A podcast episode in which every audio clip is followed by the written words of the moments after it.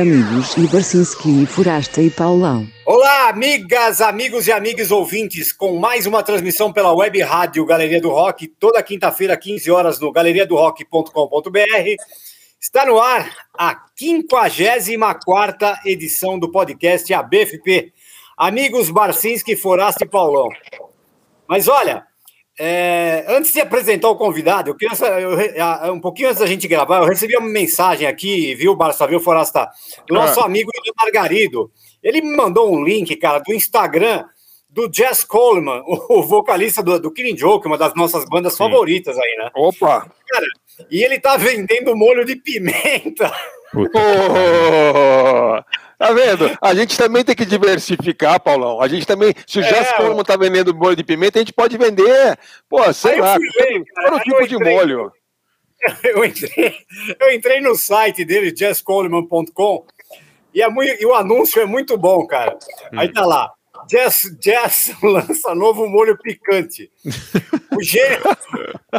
O gênio. Killing, é. Killing Pepper, site, Killing Pepper, é isso? É, isso é no site dele, ó. O gênio Jess Coleman. gênio da gastronomia, é. Gênio ah. Jess Coleman assina contrato com um dos maiores distribuidores de molho picante do Reino Unido e da Europa, o Hot Heads. Com a, ah, isso aqui é demais. Ó. Com a perda de turnês ao vivo nos últimos 18 meses, a maioria dos artistas voltou-se para apresentações online durante a pandemia. Jess Coleman, de maneira típica, fez as coisas de maneira diferente, mergulhando na indústria de alimentos. É, ele, ele é um cara que se orgulha né, de, de, de ser um conhecedor de molho picante. E esse parecia o caminho natural para desenvolver a sua própria marca, a sua receita e tal. Agora, o, o, pioneiro nisso aí, Paulão, foi o, foi o cara do Jetrotal, não foi o Ian Anderson?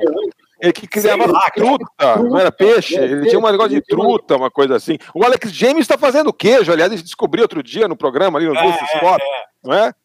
É isso mesmo. O, Nós temos que pegar esse embalo, cara. Nós temos que ir nessa também. É. Mas o engraçado é que o, o, o, ele foi parar nessa. Essa, essa empresa é grande, essa Hot Heads aí, é, de, de, de molho.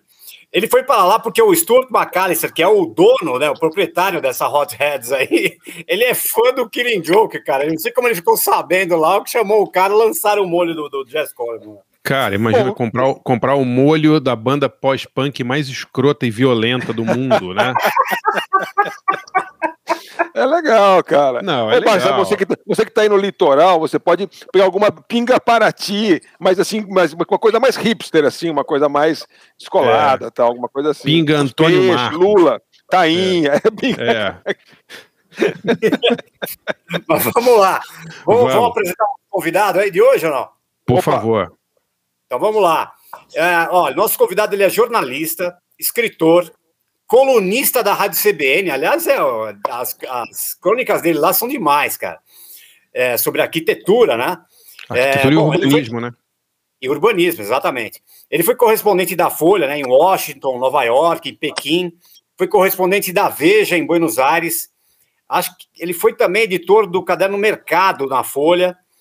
Ele foi apresentador do Jornal da Cultura na TV Cultura, lá meados de 2000 e alguma coisa. E autor do livro, né, do grande livro São Paulo nas Alturas. E recentemente saiu, né, deixou a direção de redação da Vejinha, né, da, da, da Veja. A gente está aqui hoje com o nosso convidado. Nossa, vai abrilhantar demais. Vai ser uma aula aqui hoje, né? Raul Aê. Justo Lores. Aí, Raul. Obrigado, cara. Bem-vindo! apresentação é ladeira abaixo, hein? Exato, exato, Raul. Exato, exato. Não, a, é assim mesmo. A, Raul, a pá de cal é você participar do, do, do podcast. Depois do Começa... podcast, você pode aposentar já. Ô, Raul, a sua decadência começa aqui, Raul. Agora, agora, nesse é. minuto, Raul. Você foi para Pequim, Nova York, Buenos Aires, agora você vai saber para onde? Iracemápolis. Bom, é, de repente exato. algum ouvinte de Iracemápolis, né? Teresina, sei lá onde você vai. Mas vai um lugar que não vai ser um lugar tão, tão glamouroso, tão arquitetônico, nada desse troço aí, entendeu? Imagina, já peguei terremotos. Aqui tá uma calmaria. Tá calma, né? oh, que bom deixa eu começar perguntando é, o favor. seu interesse, assim, por você trabalhou em vários, várias áreas aí do jornalismo, né? Mas o seu Sim. interesse por arquitetura e urbanismo vem, vem desde quando, assim? Olha, eu diria que desde os 9, 10 anos de idade. Tá. Eu nasci em Santos, e que é uma rara cidade de praia no Brasil que é caminhável, que tem um bom urbanismo, sim, que é sim. relativamente segura e que tem boa arquitetura. É uhum. quase como se as mesmas pessoas que verticalizaram Higienópolis tivessem descido a serra para fazer sim. algo bem feito lá. Então, quando a gente compara, sei lá, Santos com o atual Balneário Camboriú, ou com uhum. a atual Fortaleza, ou Barra da Tijuca, ou Boa Viagem, eu me sinto um privilegiado. Então, acho que Santos, Sim. de alguma maneira, me educou a gostar dessa mistura de arquitetura, praia, caminhabilidade, ah, uhum. um lugar denso e que ao mesmo tempo é bem aí bem diverso. Pô, que legal, que legal. Mas você estudou arquitetura? Você é arquiteto de formação ou não? Não, só, não, não, não só diletante. Só, só diletante. diletante. Como, como todo, quase todo jornalista, né? Jornalista, Sim, é verdade. picareta. É, Barcinski, é. que nem, eu, que nem perguntar pra você, Barcinski, que você é músico, você fala tanto sobre não. música. Não, você não, não toca nem campainha, entendeu? Eu, o, Raul, o Raul também, o jornalista é assim, né? Daquele somebody loves e tá tudo certo. E não, mas é porque. arquitetura, o brinco. Né? Quem é. escreve sobre gastronomia não necessariamente, aliás, normalmente não é um grande cozinheiro. Sim, Ele sabe. Sim. Ele gosta de comer, não gosta de cozinhar. Aquilo. É. é. o meu interesse em desenhar é zero, aliás, não desenho nada. Eu quero que outros façam boa arquitetura para eu aproveitar, tá ótimo. é isso, é isso. Pô, é mas isso. que legal.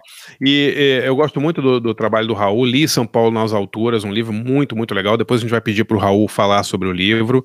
É, e o nosso tema de hoje, né, tendo o Raul aqui, é exatamente músicas sobre é, digamos, arquitetura, casas, né, Pauleta? Construções, Música não é isso? Cidades, a ideia é mundo urbano, mundo urbano. Não, é, mundo não pode ser casa no campo, tem que ser casa urbana. Ah, não, eu escolhi uma casa urbana. no campo, não pode ter ah, casa no campo. Olha o cara. Pô, não pode ter urbanismo, casa no campo. cara. É urbanismo, não é, não, é, não é campismo, entendeu? Ah, quer dizer que quem mora no campo não, não, não, não, não mora em casa, mora em quem? Em, mora na palhoça, você mora no iglu. É, você mora numa oca, Barcinski. Que absurdo. O, o, o Barcinski não é mais cosmopolita, cara. Ele é um cara do campo, agora da praia. Ele é o cara, é caiçara, ele, ele mora com os peixes da lagoa lá. É, que, é. campo, pô. Que campo. Nada, nada de. que absurdo. Quer dizer, mora com as tainhas, com as lulas lá. Olha o absurdo, Raul. A gente reclama o tempo inteiro da urbanização do Brasil, como foi mal feita, né? Tipo, a gente tem tantos, tão litoral maravilhoso, né? Um interior maravilhoso e tal. Ficam esses ogros aí, em vez de incentivar incentivar as pessoas a saírem dessa, né, de, dessas megalópolis e ir para cidades menores, não, ficam humilhando quem mora em lugares menores. É brincadeira, hein?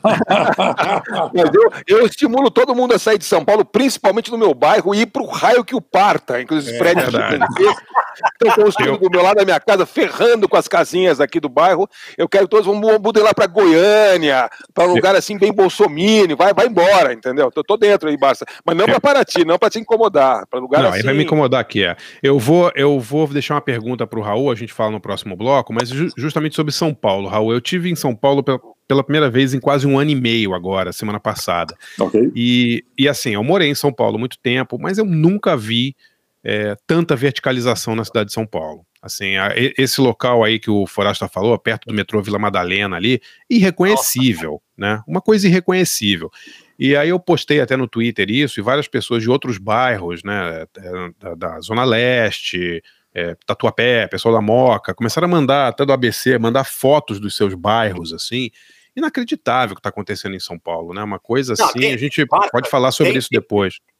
Tem um prédio que subiu né, né, no Tatuapé, que tem 53 andares. É, exatamente. Me mandaram uma foto desse prédio. Parece, é tão, é tão horroroso que ele parece uma montagem, assim, porque é um bairro mais ou menos é. bairro residencial, um monte de casa, e no meio tem um, um cocô, assim, de 53 andares.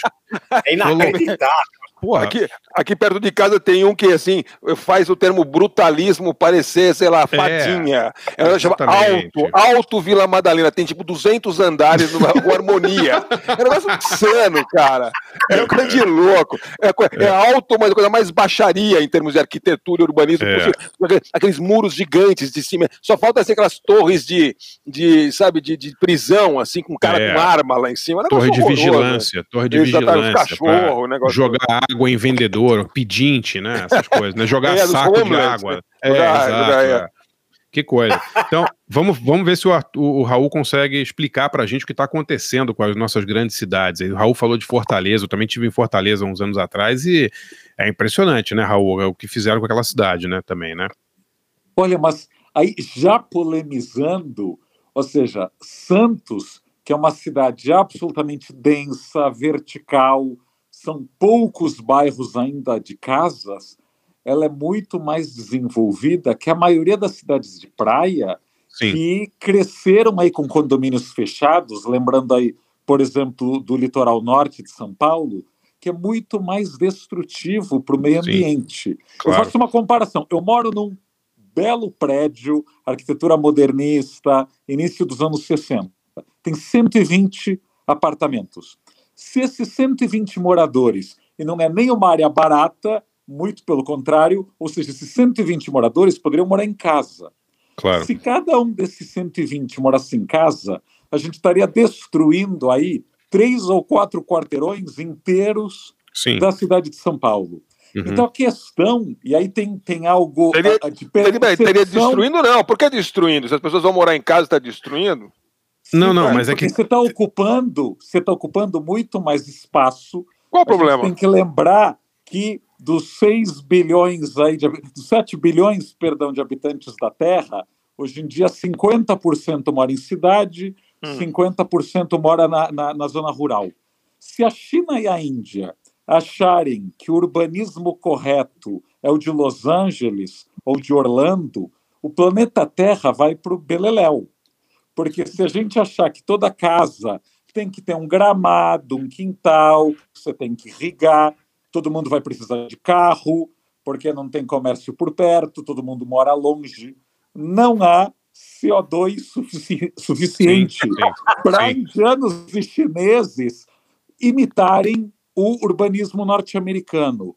Por sim. outro lado, se os chineses e indianos se inspirarem em Barcelona, Paris ou mesmo Tóquio, o planeta ainda tem alguma chance de dar certo. Sim. Sim. Porque Barcelona, Paris e Tóquio são extremamente densas. Por serem tão densas, o transporte público pode se espalhar. Aliás, é raro alguém em Tóquio que tenha garagem e carro em casa. Barcelona, você no máximo tem carro para sair da cidade, mas no dia a dia você não usa. Então, o grande problema hoje, e há essa disputa, é se o urbanismo americano for o vencedor, o planeta vai para o espaço. Agora, Raul, peraí, né? Só que é o seguinte, você está falando da Europa, que é tudo planejadinho e bonitinho. Aqui no Brasil é o seguinte: os caras mudam a lei, aí, aí todo mundo sobe umas torres gigantescas, onde perto do metrô e perto da, da, da, terminais de ônibus, então eles podem construir o dobro da altura, com menos recuo, com tudo esse negócio. Só que todo mundo vai de carro, ninguém usa o metrô, cara. Ninguém Mas, anda André, na rua. André, você vê essas pessoas que moram nesses prédios, são prédios de luxo. Aqui do lado da minha casa é 12, 15, 20 mil reais um metro quadrado de um apartamento. Sim, Entendeu? André, mas olha, tem um número que saiu ontem, né, do Centro de Estudos da Metrópole, que pela primeira, primeira vez em São Paulo tem mais apartamentos que casas em São Paulo. Aí 1 milhão 380 mil apartamentos, 1 milhão 370 mil casas. Olha Só que, que faltou coisa. um dado, faltou um dado importantíssimo. Eles não contaram habitações irregulares, Sim. invasões, favelas e afins. Ou seja, hoje. Tem hoje, muito mais casa, com favela, com, com, com tudo isso, deve ter muitíssimo claro, mais casa de área irregular, né? É, dois terços da população de São Paulo moram Mora em casa. casa. Ou seja, a quantidade de prédios em São Paulo não só ainda é pequena, como faz de São Paulo uma metrópole rara. Né? Buenos Aires ou Madrid tenta achar um bairro de casas numa área central. Não existe. Não, tudo bem, mas aí Nova os prédios. York, é.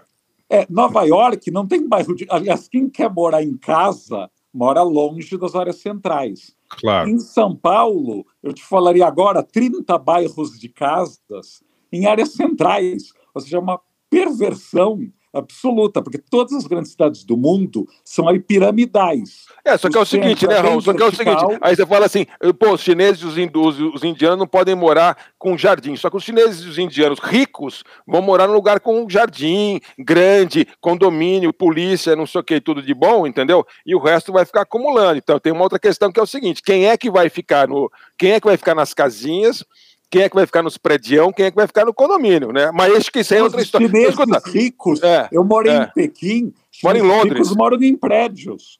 A grande maioria, em... o governo chinês não quer, até porque ele é que sofre mais com a fumaça e com os protestos. Eu sempre lembro, o chinês, é. ele não protesta por democracia. Isso é um fetiche ocidental. O chinês protesta quando tem rio poluído, quando tem contaminação, quando uma criança morre porque bebeu água num lugar onde não deveria. É que eles são comunistas, né, Raul? É diferente. A mentalidade é, não, não, é, é completamente diferente daqui, entendeu? É o grande foco de instabilidade política na China é meio ambiente. É o grande foco. Porque o que governo louco. lá consegue criar empregos, o governo lá consegue construir cidades a partir do zero, o governo lá consegue ter essa negociação. Olha, eu te dou prosperidade econômica e você não enche minha paciência. O meio ambiente é o grande problema. Ainda mais porque metade da população chinesa ainda é rural. E essa metade da população chinesa, quando tem uma água poluída, um lago poluído, uma terra que você não pode plantar, ela vira bicho. Assim, eu, eu vi, não é assim me contaram, assim, grupos de mães que vão apedrejar a sede de uma prefeitura porque o lugar está poluído. Eu vou apedrejar a sede da prefeitura de São Paulo porque botaram um monte de torres do lado da minha casa aqui e eu não quero nem saber. Eu sou é. elitista. Bom, e, e, bom, música. Quem toca Vamos. aí música, meus amigos? Sou eu, sou eu primeiro. Vamos lá. É, bom, o tema é a, a habitação, casas e tal, e eu escolhi. É, na verdade, a música nem é muito sobre isso, mas a banda é né? Vou tô falando do Eisturzende Neubauten, grande banda industrial alemã, Olá. cujo próprio nome, né, significa prédios novos em colapso, né? É então, o, o próprio nome. aqui no meu bairro, prédios novos em colapso. É, eu, eu, eu tava lendo sobre o Neubauten que essa palavra Neubauten é usada geralmente para se referir a construções mais baratas feitas na Alemanha no pós, pós Segunda Guerra. Né? Então eu não sei se é um nome meio irônico, assim, do tipo, ah, o, o Neubauten, se é que dá para ter alguma ironia naquele som do Neubauten, né? mas seria sobre prédios que foram é, construídos de maneira mais, digamos, é, vagabunda, assim, os prédios entram em colapso. Mas o som do Neubauten é exatamente de prédios em colapsos, né? Quem já viu a banda ao vivo, quem já ouviu, então é uma banda industrial, experimental, que usa muita, muitos instrumentos inventados, né? Tambores metálicos, pedaços de, é, de, de, coisas de aço e tal, misturando com guitarras e baterias. É, a gente viu eles no Sesc Belenzinho, né, Pauleto? Você lembra aquele show? Foi super legal, foi, né? Foi espetacular, cara. É. E uma pena, que, uma pena que tinha que entregar horário, porque o show dos caras de três horas era um show de duas só, né? É, eu, eu vi o Neubalten fora também, é um show maravilhoso. É, gosto muito e escolhi uma música aqui, é, talvez do, do, do, disco mais, um dos discos mais famosos do, do Neubalten. A música chama Feurio, não sei se eu estou falando F-E-U-R-I-O com exclamação, no disco de 2011. E depois o Forasta falou aí que pessoas que moram no interior não, não merecem morar em casas, né? Mas eu vou vou falar, é. vou selecionar uma música. É, é, você não quer que as pessoas interioranas morem. Caramba, como é, assim, né? É, é despejo, despejo, despejo, do planeta, é isso? É, to, todo mundo que mora no interior tem que morar numa cabana, né? Mas é uma, é uma, é uma música do meu herói Ray Davis, que é exatamente House in the Country, dos Kinks né, do álbum é, é, Face to Face, né? É um álbum, acho que de 66, é maravilhoso. E é a música que. Uma das melhores músicas desse disco, que é um dos melhores do Kinks, House in the Country, em que é uma música muito, como sempre, irônica, cheia de sarcasmo e tal, do Ray Davis. Então vamos ouvir aí Furio, Furio, com o Eisturzende Neubauten, e depois é, é, como é que é? House in the Country com Kinks. Já voltamos com Raul Justilores.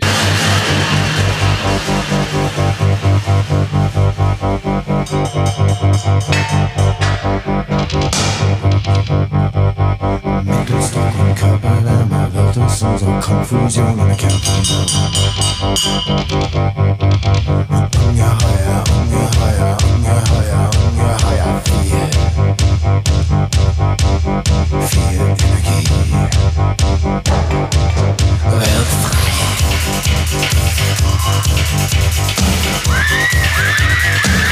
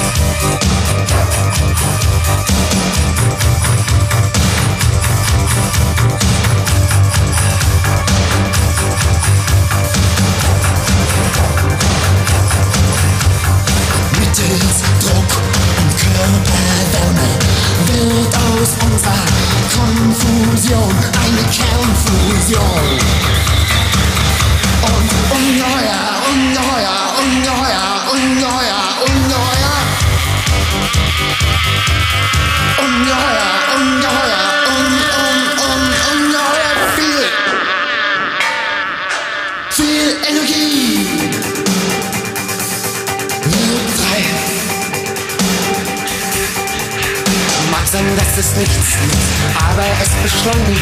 Und wenn es nur beschleunigt, was ohne Hilfe geht, ist es kein Vergehen. Durchaus zu verstehen.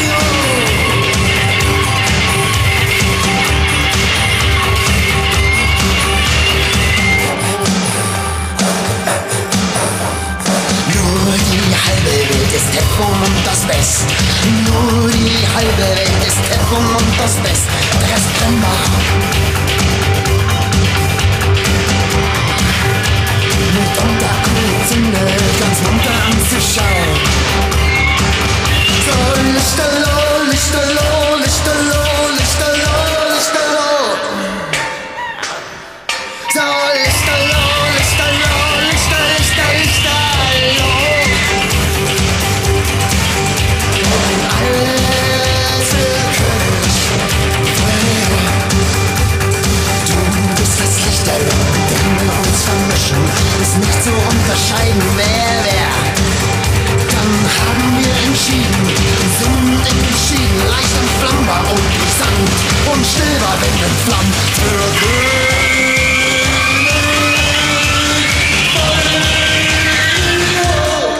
Amigos E. Barczynski E. Forrester E. Paulo.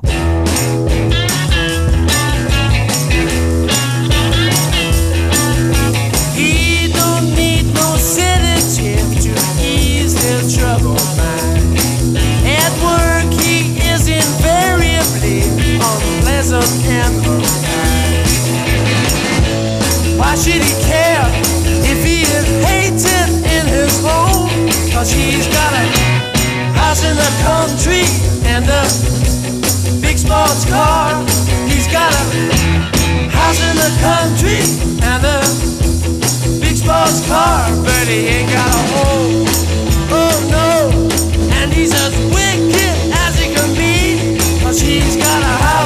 country where it like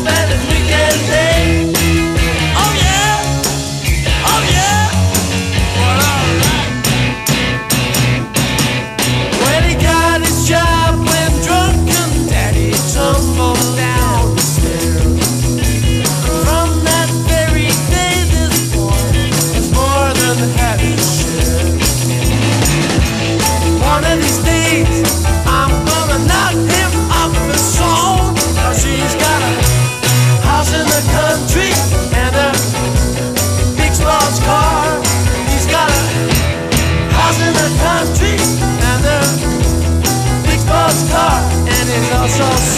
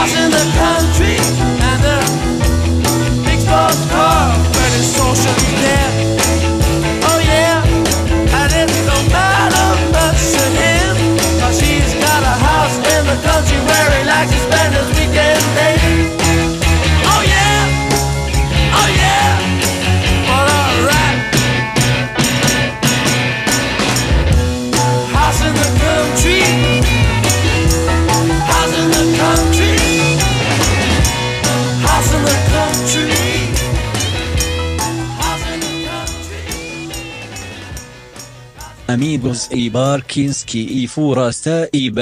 Nesse especial é, música e arquitetura, música e urbanismo, ouvimos aí a Sturzen Neubauten, grande banda alemã, liderada pelo Blixa Bargeld. Será que existe ainda o Neubauten, Pauleta? Sabe de alguma coisa? Existe, existe. Saiu coisa nova É. ano passado. É. Ah, é? Esses Uhum. caras estão mais de 40 anos aí, né? Impressionante. Desde os anos 80, né? Eu acho, né? Uma, uma banda é, demais. É, o Blixa, que também tocou, tocou no Bad Seeds, com Nick Cave, tem uma carreira brilhante aí. Depois ouvimos o House in the Country com, com Ray Davis, uma das minhas músicas prediletas do álbum Face to Face, maravilhosa. É, posso dar minha dica aí, Pauleta? Manda brasa. Tá, eu vou dar uma dica para quem curte cinema italiano. É, tem um canal no YouTube, obviamente gratuito, que é uma, uma dádiva assim para quem curte cinema italiano. É, o, nome, do- o nome do canal não tem nada a ver com cinema italiano. Ele chama Film and Clips. O and é aquele, aquele, aquele símbolozinho que significa E, né? Aquele, é não sei como é que, como é, que é, É o E comercial. né? É. Film and Clips. Clips C, é film sem o E no final, em inglês, né? Film and Clips também sem o E, C-L-I-P-S só. Esse site tem dezenas, ouso dizer centenas de filmes italianos inteiros, é, muitos legendados em espanhol e alguns legendados em português, inclusive. Tem filmes como é, A Classe Operária Vai ao Paraíso, do Hélio Petri, clássicos tipo Ladrões de Bicicleta, mas tem um monte de filme raro, comédias do Alberto Sordi, comédias do Totó, do Steno, é, um monte de filmes políticos italianos dos anos 70, tem Mão sobre a Cidade, é, é uma coisa assim absurda Lando a quantidade Busanca. de filmes. Lando Busanca, é, um monte de filmes, um monte de filmes do, do de, de terror italiano, Dario Argento, tem muita coisa legal. Dá para explorar. Quem você gosta de cinema italiano, às vezes você não acha com legenda em português, mas sabe, legenda em espanhol ali, ou mesmo em italiano dá para ver os filmes numa boa e vale muito a pena. Cópias super legais e, e é realmente uma, um tesouro aí para quem curte cinema italiano. Pô, que legal, André. Tem, Dario Argento tem, é? Tem, tem os filmes do Dario Argento, tem Lúcio Fulci, vários filmes de terror. É, eu vi essas- esses dias a Mão sobre a Cidade, que é um, é um filme, filme maravilhoso também, é, é, do Francesco Rossi. Muito filme político italiano dos anos 70. Tem a Classe Operária Valparaíso do Hélio Petra, um dos filmes mais legais com Jean-Maria Volonté. Assim, tem muita coisa, cara. É um infinito, assim, a quantidade de filmes inteiros que tem. E muitas comédias do Totó também. Para quem curte cinema italiano dos anos 40 e 50, é, é um tesouro. Legal, hein? Muito bom. Muito bom, né? Vamos lá, quem é próximo? Ah, o, o- o Raul vai continuar respondendo o lance de São Paulo Eu ou não? queria, é, eu queria aproveitar o, o que, o que o Foraster e o Francisco falaram aí sobre o tatuapé com outra provocação, porque sabe que jornalismo não é a profissão para fazer amigos, né? Claro. Para criar, Não, lógico é que para não. criar discórdia. É para criar Eu só, discórdia. eu, eu, eu só ando com essa gente, Raul, porque eles me remuneram à minha altura, entendeu? Eu jamais faria um podcast com esses caras se não fosse. Eles também não, nem, nem falariam bom dia pra mim, você é sabe, ideia. né? Há 30 anos, assim, é tudo na grana, entendeu? A ideia é ficar rico. Não, mas só com a, com a brincadeira que eu faço com a tal foto do, tatua, do Tatuapé, e que explica muito, aliás, porque São Paulo é uma cidade tão disfuncional. Naquela foto, e olha que eu, como aí amante da arquitetura, acho aquele prédio de 50 andares horrendo, mas na foto, o problema não é o prédio. A foto do Tatuapé é um raro bairro de São Paulo com duas estações de metrô. A gente tem que lembrar que o metrô em São Paulo serve menos de 1% do território. 1% do território é servido É por mesmo? metrô. É aí tudo isso, é, tá num é só bairro. isso mesmo? É?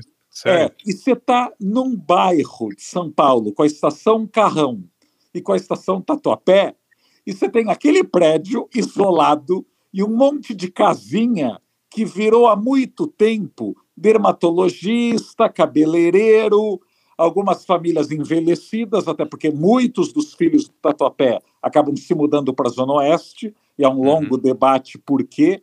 Então, para mim, o drama de São Paulo não é o prédio de 50 andares.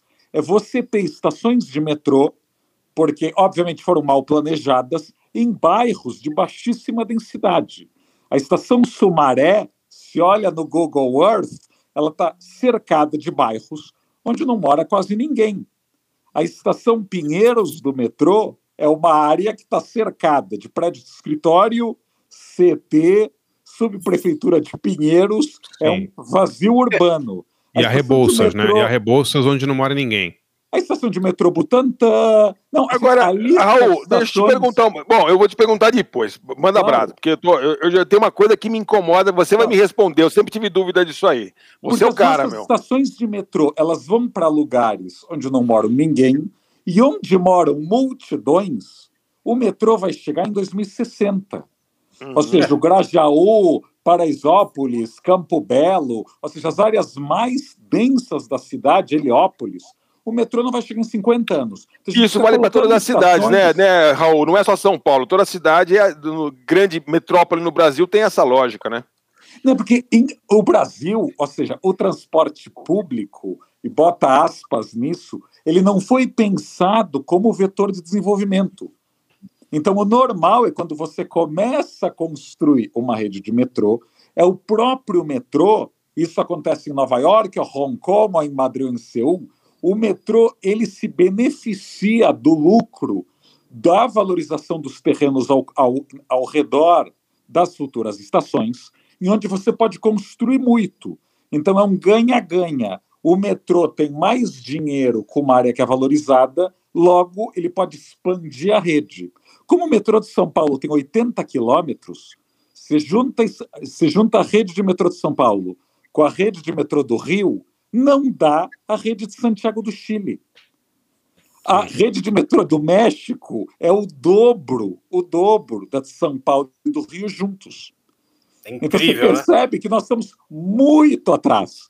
É como se Sim. estivesse debatendo algo com 40 anos de delay ou 50 anos de delay. Bom, mas isso é Nossa normal no Brasil, né, Senhora. Raul? A gente a está sempre discutindo coisas tipo a ditadura foi boa ou ruim, né? Coisas Claro. 40 assuntos de 40 anos atrás é, normal, é o A padrão. cloroquina funciona. Se cloroquina etc. funciona, é. Vamos lá, quem é agora? O Forasta ou o Paulão? Quem é? Sou eu, sou eu, sou eu. Não manda aí. É, bom, nosso tema de hoje, arquitetura e música, né? Quando pintou o assunto aí, né? Eu lembrei de cara, assim, do, daquele álbum ah, Architecture and Morality, do OMD, o Orchestral Maneuvers in the Dark, aquela, aquele duo pop inglês, né, dos anos 80, que tá aí nativo até hoje. E aí, pra minha surpresa, eu vi que o disco é de 81, tá fazendo 40 anos esse É ano. mesmo? Cara, 81? É, novembro. É, em novembro. Aí foi olhar a historinha do disco e tal, né? É, Aí eu tava olhando lá os créditos ali. O título foi da, da- da- do álbum foi sugerido pela aquela, sabe a Martha Ladley, é, do Martha and the Muffins? Ela, ela, ela é mulher do Peter Saville, né? Que é um designer de capa de disco, né? O- e ele fez a- casada? É mesmo, é? é, Tá. era na, é, não, era- não sei se na, na- namorada, tô vendo tá em inglês aqui, é namorada. Era na época, né? E ela estava lendo um livro de um cara chamado David Watkin, é, chamado Morality in, in Architecture. E o Peter Saville foi o designer, o cara que fez a capa né, desse disco aí, é, Architecture and Morality. E aí, pô, bom, vamos lá, vamos homenagear. Então, eu vou desse disco aí, eu, eu separei Souvenir, a faixa mais clássica aí, né, da, uma das mais famosas aí do, do OMD. Aí tava olhando aqui, né, a, a- o porquê do nome da, da- do álbum, além da, dessa influência aí do, do livro, o, Andrew, o Andy McCluskey, né, que é o cantor, né, o líder do, do, do grupo, diz que é meio uma coisa que tem meio a cara do, do OMD mesmo, que é uma música meio mecânica, né, e mas que tem uns aspectos humanos, e acho que essa música Souvenir, que fala muito sobre obsessão, né, tem esse aspecto humano, é uma coisa que junta é, arquitetura e moralidade. E aí, depois, eu lembrei de uma outra música que eu gosto, de uma banda que eu gosto bastante, que é o Pavement. Tem uma música do, do daquele álbum de 95 chamado Always Zoe, chamada Grave Architecture. Que aí fui, tá, vendo a letra ali, é aquela, é uma. Como quase tudo que o Pavement faz, né? Tem uma, é uma música com uma estrutura esquisita, é umas letras meio enigmáticas ali, que é uma característica né, do Stephen Malcolm, né, o líder. Mas ele, aí ele faz uma analogia ali no, no trecho da letra entre caminhar em shoppings de mármore e, e a, e a arquitetura das sepulturas e cemitério, né? Como se fosse uma coisa, fazendo uma analogia ali, né? Então tem meio a ver com o nosso, nosso tema de hoje. Então vamos lá. Duas aí do, do nosso tema arquitetura e, e- e música. Primeiro o, é, o OMD com Souvenir e depois o Pavement com Grave Architecture. Voltamos já.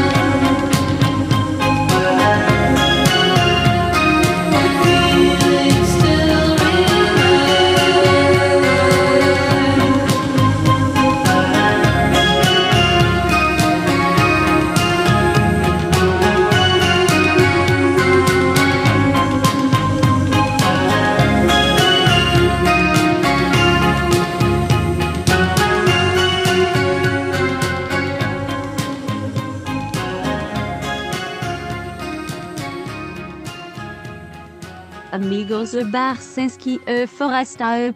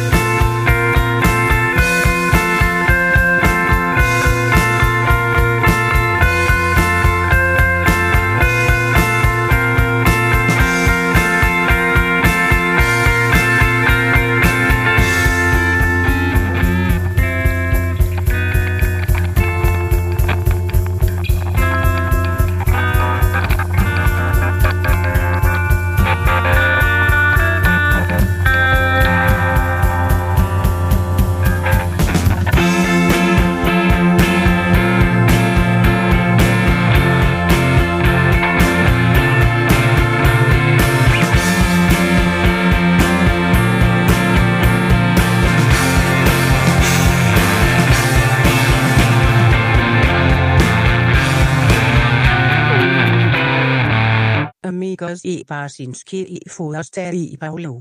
Voltamos com o nosso podcast ABFP, nosso convidado de hoje, Raul Justi Lores. É, a gente ouviu nesse bloco é, duas que tem a ver com o nosso tema. Primeiro, Souvenir, a grande música aí do Orchestral Maneuvers in the Dark, o OMD, de 1981, e depois é, Grave Architecture, do Pavement, de 1995, do álbum Old Story. Muito legal. Vou emendar, vou emendar a minha dica, vai sair na semana que vem, dia 15, o livro, a autobiografia do Will Sargent, do o guitarrista do Echo and the Bunnymen. é, chamada Bunny Man, né, com, com A, a memoir. Uhum. É, eu, e eles, a, a, editora, né, a Little Brown UK, ela disponibilizou já um trecho do livro na, no, no, site deles. É só procurar da Google, Little Brown UK, você acha aí. É, pô, é, é bem bacana, cara. Ele, o, o, o que está disponibilizado é o começo do livro ali, né? E ele contando, né, o, os horrores ali de, de, de, morar em Liverpool, é, em, como que é o nome do, do da, do, é, Melling, a vila de Melling, é, que é assim, é tipo onde terminava a, a cidade e começava o campo ali. A, Você segue, você segue o Will Sargent no Twitter, Pauleta? Sim, sim, sim. É, é, é maravilhosa, a conta dele é maravilhosa. Ele só, ele só fotografa guitarra antiga, é, uma lambreta lá que ele tem italiana dos anos 40 e, e fala e ele te, dá um monte de dica de como ele gravou certas músicas do Echo and the Bunny. É. é demais, assim, muito legal. É muito legal. Hoje mesmo ele postou uma foto da estação dele ali, onde ele grava uns podcasts ali. Sério, uma zona, cara. Você não faz ideia. É muito legal. Bom, e ele conta ali, nesse né, trecho que eu li, aí ele conta da, da infância dele, a é, o, o, as casas onde eles moravam né, na infância foram construídas cinco anos depois do, da Segunda Guerra Mundial, todo o trauma que teve a guerra, a, a mãe que fugiu de um bombardeio. É, é, bem legal, cara. Assim, tem tudo para ser um puta livro e acho que, que, quem quiser ler já esse é um belo trecho ali, é um pedação já que tem no, nesse site Little Brown UK é facinho de achar ali, tá? E o livro deve ser bem legal, porque vai depois vai contar da vida dele, do, do, da banda, enfim. Deve ser bem bacana a história do cara aí. E é isso. Ah, eu, Muito eu legal. a gente tá, já, vou aproveitar aqui, vou emendar uma. A gente tá falando aqui de São Paulo, né, com o nosso convidado, né, o jornalista Raul Justi Lores. É, ele estava falando outro dia aí, acho que não sei se era, acho que no Instagram dele, sobre o velódromo da USP. É, Sim. E é uma coisa, né, que, que, assim, que é um lugar que também está abandonadíssimo e não está essa grita toda, como está acontecendo ah. com o Pacaembu e tal, porque ninguém está falando deles ali. Não dá para é ganhar dinheiro, porque não dá, não dá para vender e ganhar dinheiro, claro. É, não está não tá sendo né? Imagino, né? né? É. O privatizado aí, ele colocou até entre aspas ali o Raul. É, aí eu, eu, queria saber do Raul o que, que ele acha, né? Porque tá, tá, rolando uma, um debate muito grande sobre esses locais esportivos de São Paulo, né? Além do velódromo da USP que você falou, tem a história do Pacaembu toda, que já, já derrubaram ali o, o, o tobogã, né? E tem também a história do, do, do, Ibirapuera, né? O estádio olímpico do Ibirapuera que está largado ali, o ginásio do Ibirapuera que também está em processo até de privatização. Queria que você falasse um pouco sobre isso aí, que são pô, pontos icônicos aqui da cidade, né, de São Paulo.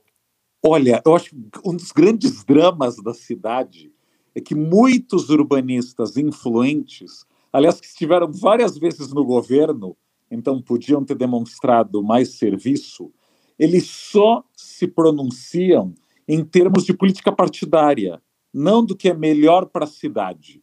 O caso do estádio do Paquembu, para mim, é, é claro, porque quando Haddad disse que ia fazer a concessão privada do Paquembu, não era um problema. Agora que foi privatizado a concedida iniciativa, nossa, que pena, vamos cho chorar pelo tobogã do Maluf. Agora a questão é, além da privatização ou não, São Paulo e qualquer grande cidade brasileira tem dezenas de imóveis públicos sem uso. Sim. Então, a melhor maneira de você combater o discurso privatista é quando você está no governo, você dá algum grande uso para esses bens. O, o nosso maior problema é que a gente tem Interlagos há décadas usado uma vez por ano na Fórmula 1, uma vez por ano no Lollapalooza, Sim. tem corridas de kart para aquela minoria carente, necessitada, que precisa correr de kart, mas ao longo do ano, Interlagos não tem uso. Assim como o Sambódromo, o Anhembi, o Campo de Marte, o Ginásio de Ibirapuera, o Velódromo da USP, o Palácio dos Correios, no Anhangabaú, a Galeria Prestes Maia, ou seja, a lista é longa. Uhum. Agora, os nossos urbanistas engajados, eles só despertam da hibernação quando alguém diz que vai privatizar. Sim. Lança um gatilho, alguém vai ganhar dinheiro, algum malvado vai restaurar, vamos gritar. Agora, quando esses bens estão abandonados e literalmente desabam, a gente tem que lembrar que o prédio lá do Largo do Paissandu uhum. era há 45 anos propriedade do governo federal e desabou. Sim. E aí não é um assunto. Então eu me pergunto, será que a cidade é algo aí tão secundário que a gente só acorda quando o partido inimigo, quando o adversário do outro partido quer dar algum uso? Ah, é, é exatamente isso. Só, só acorda quando o outro vai ganhar dinheiro e você não. É porque o Paquembu é sucateado. Ou ganhar moral, enfim, ganhar, lembrar, né? né? O Paquembu é sucateado há décadas. O salão de festas é pouco usado, os bares Sim. pouco usados, os shows lá foram proibidos desde 2006. Ou seja, eu lembro de ter visto shows do Pacaembu há mais de 20 anos. Sim. Então não era um assunto você ter um estádio público que surgiu antes de 95% das casas ao redor e não era um escândalo. Você tem um estádio que não serve para nada porque os vizinhos não querem barulho. Ou seja, os vizinhos do Allianz, Pompeia e Perdizes, os vizinhos do Morumbi, tudo bem. Eles podem ouvir barulho porque estão, afinal, numa metrópole de 12 milhões. Já os vizinhos do Paquembu, não, eles têm ouvidos mais sensíveis, a opinião deles é mais levada em conta. A gente tem um drama na cidade que parece que dos 12 milhões tem uma parcela que não quer perrengue. Ela quer sentir que está morando num condomínio fechado, com acesso a todas as benesses da cidade grande, mas sem barulho na porta. Uhum. Então você empurra o barulho na porta para algum bairro ou para alguns vizinhos que tenham menos poder que tenham aí menos influência no poder judiciário. Isso é uma tragédia, porque sim, sim. quem banca bem público é todo mundo. Assim, o ISS que o porteiro do prédio paga patrocinou a construção do Paquembu e patrocina a reforma de Interlagos todo ano e patrocina o sambódromo ou pior, patrocina a fábrica de samba. Sim. Já custou 300 milhões de reais não está pronta e duvido que algum dia fique pronta. Tá, entendi. Agora, você acha, oh, Raul, é assim, essa, essa privatiza privatização do Pacaembu em especial, você concordou com ela? Você acha que vai melhorar, vai piorar? O que, que você acha que vai acontecer? Porque é um, é um é um lugar muito desejado e muito pouco habitado aquele bairro, né? Eu vi outro dia você postando ali a quantidade de uhum. pessoas que moram no Pacaembu, é uma coisa Sim. absurda, né? De, de, de, baixa densidade, né? É, tem 3.900 habitantes em um milhão de metros quadrados. Tá. Então, esse é o problema, ou seja, eu sou a favor da privatização. Problema para os outros, para eles é solução, Raul. É, a, o, o grande, é que nem jogar paulista. Mais, é nem ué. mais ou menos, né, André? Porque, por exemplo, o que tem de casa vazia na Avenida Pacaembu ou para um alugar, né, Raul? Um monte, é. lotado. Pior, um monte né? de velhinho ali. São as casas enormes com dois velhinhos e um monte de empregadas lá. É. Não, e tem uma fantasia dos moradores desses bairros da City de que você não pode ter restaurante ou sorveteria ou academia, porque essas casas nessas avenidas têm que ser estritamente residenciais. Eu quero saber quem vai morar hoje ou ano que vem na Avenida Paquembu. Sim, quem sim. vai pegar uma casa da Avenida Brasil ou da Avenida República do Líbano ou da Indianópolis e transformar em residência. Sim, Ou seja, uma viagem total. Então a gente mantém áreas centrais da cidade, onde estão todos os empregos, sucateadas. Você passeia na Avenida Dom Pedro, no Ipiranga, metade das casas está abandonada. Claro, Agora é uma claro. área tombada, porque em tese, se dali tem que olhar o Museu do Ipiranga. Sim, sim. Então, de novo, as leis que regem São Paulo não fazem o menor sentido. Então a gente tem aí milhões de pessoas. Ah, e isso explica muita coisa. Eles não fazem sentido pra... coisa, Não que... fazem sentido, não. Eu acho que não é. Aí, Raul, não sei. Isso que eu ia te falar. Não é que não fazem sentido.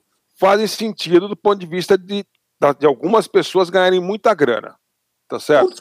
Então, então é o seguinte, e da segregação também. Então, assim, aqui em São Paulo e nas, nas maiores cidades do Brasil, quem ganha dinheiro, quem elege vereador, né, quem ajuda a eleger prefeito tal, são as é, é, incorporadoras, construtoras imobiliárias, esse mundo do, do, do, imóvel e o mundo do transporte público tá certo? O ônibus tal. São os caras que elegem vereador. Isso é em todo lugar. Concorda comigo? Então é o Olha, seguinte: tu, tem muita grana para ser ganha na valorização do metro quadrado e na dificuldade de ter transporte, ou ter facilidade de ter transporte, né, e de manter algumas coisas de alguns jeitos e tal. E os caras que, que chegam lá não querem desagradar os seus, os seus patro, grandes patrocinadores também, né? Quem é que vai se meter a besta de, de pegar um bairro, o Jardim Paulista, aqui os jardins aqui de São Paulo e ou no Rio de Janeiro, cada, cada cidade tem seu, seu bairro dos ricos, né? E ir lá e falar, não, peraí, agora a gente vai fazer uma coisa mais é, democrática e civilizada aqui. Não é? Mas sabe que eu diria, eu diria que isso mudou muito, hein? Você pega a eleição do ano passado, infelizmente, boa parte da nossa Câmara Municipal foi eleita por igrejas evangélicas e pelo PCC. Sim. Pô, sempre pode piorar e geralmente piora, né?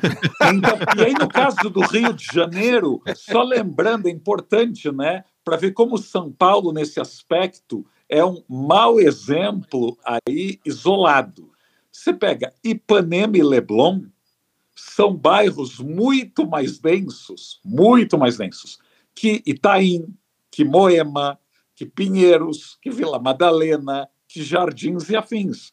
Então você vê que no caso da Zona Sul do Rio, com todos os problemas da Zona Sul, lá houve um mix de altíssima densidade, comércio na rua, comércio no térreo. Em São Paulo, já ouvi de mais de uma família supostamente educada que não compra apartamento em prédio que tenha comércio no térreo. Agora, se não tiver nenhum comércio em térreo algum, é. Eu quero saber como as pessoas vão sair de casa para ir. Chama o rap, chama o rap, chama os entregadores. eu quero, então, eu quero... A, a questão do dinheiro é engraçado, André, porque a gente tem que lembrar que boa parte das nossas políticas são contra fazer dinheiro.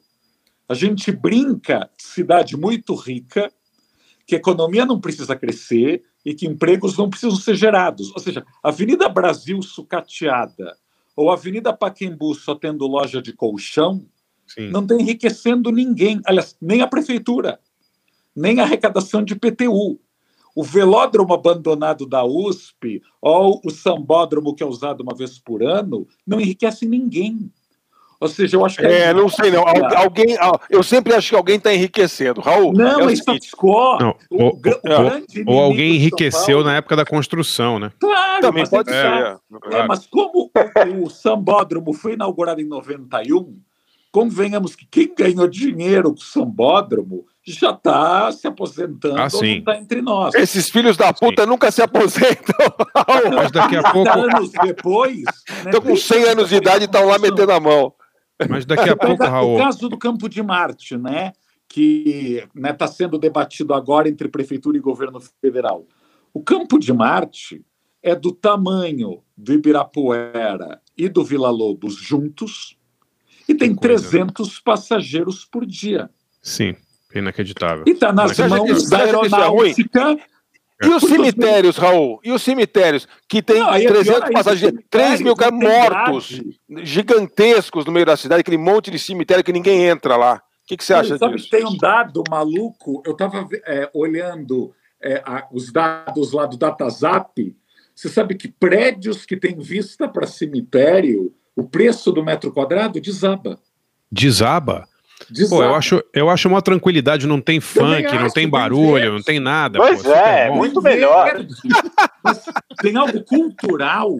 Aliás, para mim, uma coisa óbvia: esses cemitérios no meio da cidade já tinham que ter derrubado os muros há muito tempo e trocado por gradil. Até porque Sim. ficariam muito mais seguros. Pô, tem que pegar esse monte de cinza aí e mandar, sei lá pra onde, manda lá pra, pra, pra, pra Goiás, velho. Manda Olha, lá pra Mato Santos, Grosso, entendeu? Santos ninguém ninguém visita os velhos, visita no primeiro ano que morre, segundo ano ninguém vai visitar mais ninguém, entendeu? Não, Santos tem cemitério vertical. Como não tem terreno, Santos claro. tem cemitério com 22 andares, 14 andares, ocupa então, um espaço pequeno da cidade. E o morto tem lá é. sua Pega o prédio do, do Tatuapé, Raul, e faz cemitério, velho. Eu me lembro. eu, eu me lembro. Olha, do jeito Raul, que São Paulo é, a gente vai debater isso em 2070. É. Ô, Raul, eu, eu trabalhava ali no Jornal do Brasil nos anos 80 e tinha o cemitério do. Tem o cemitério do Caju ali do lado, né? Eu me lembro ah. que tinha uma, um outdoor no, que era assim: é, estamos inaugurando o primeiro cemitério vertical do Brasil. Que era um prédio lá que eles iam fazer no cemitério do Caju e tal, isso nos anos 80. E um motorista do Jornal do Brasil falou assim para mim: Porra, que sacanagem, vão enterrar os caras em pé.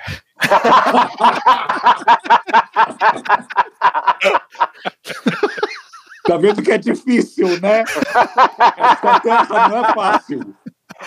Porra, vou enterrar os caras em pé, não, porra, cara. tá sacanagem. Tô enterrado em pé agora.